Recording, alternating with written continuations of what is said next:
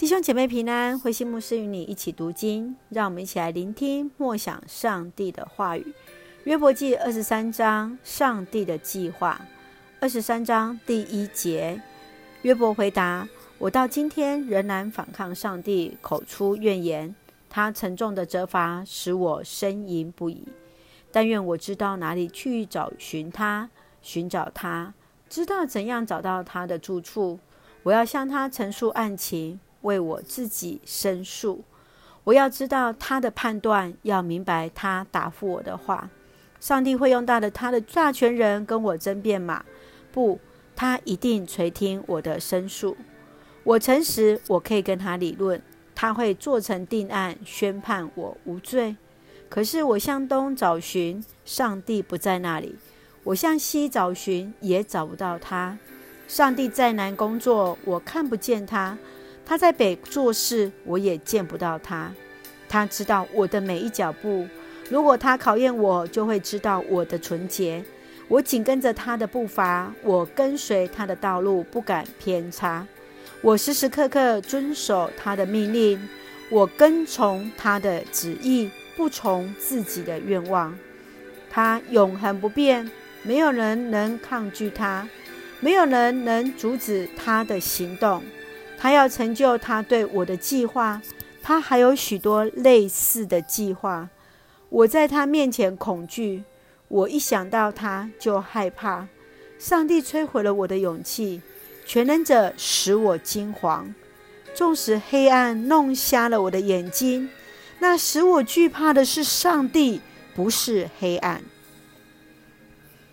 约伯记从二十三章到二十四章是约伯回应以利法的话，不过更像是一个自我哀怨的一个独白。在二十三章当中，约伯想告诉上帝他的无辜，即便朋友都认定他有罪，他仍然期待上帝为他伸冤。约伯认为上帝一定会听他的祷告。约伯在这样的一个过程当中，他来抵抗的就是如同上以利法对他的一个控诉，因为以利法劝告他要悔改。然而约伯认为他始终并没有离开上帝的教训。我们一起来看这段的经文，在第三节这样说：“但愿我知道哪里去寻找他，知道怎样找到他的住处。”何处可以找寻上帝呢？约伯已经到了山穷水尽之时，他只能寻找上帝的回应。困境不是上帝的考试，而是让我们有实验的机会，在困境中发掘生命的可能性。困境并不可怕，可怕的是永远陷在那个埋怨之中无法自拔。你曾经经历过生命的痛苦？困境吗？你是如何解决的呢？我们继续来看第六节。上帝又会用他的大权能跟我争辩吗？不，他一定会垂听我的申诉。上帝隐藏了吗？上帝的沉默令人不解。也许在这个安静与不解的当中，让我们继续等待。正如同约伯遭遇到朋友轮番教训。他只能被迫转向上帝，等候上帝的回应。你想如何在关系里更认识上帝？又要如何与上帝来建立关系呢？接续我们来看第十七节：纵使黑暗黑暗弄瞎了我的眼睛，那使我惧怕的是上帝，不是黑暗。受苦的约伯从理直气壮找上帝理论。到最后，已经失去先前的勇气跟信心了。在上帝的面前，他感到的是那胜过伤害他肉体的黑暗。约伯的遭遇，直接考验他是否敬畏上帝，而表现出的一种信仰的态度。以此，让我们也来思考、思想自己是否也有尊主为大呢？或是我们把上帝是当做一个许愿灯？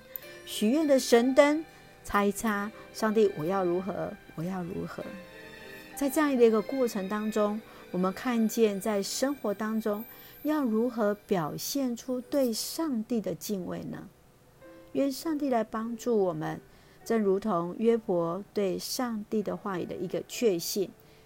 约伯记二十三章第十四节这样说：“他要成就他对我的计划，他还有许多类似的计划。”是的，上帝要成就他对你的计划，在你的生命当中还有许多美好的计划在你的你的生命的里面。愿上帝来帮助我们，依然有这样的一个确信，无论是顺境逆境，确信。神对我们的计划是最为美好的，让我们一起用这段经文来祷告。亲爱的天父，谢谢你的爱，让我们时常对你存有敬畏的心。主啊，求你来帮助我们，常常因为害怕得罪人，胜过于害怕你。求你让我们凡事小心谨慎，求主帮助，让我们听见在那暗处痛苦哀嚎的声音。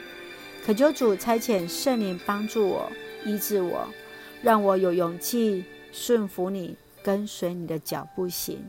更知道凡事有你美好的带领。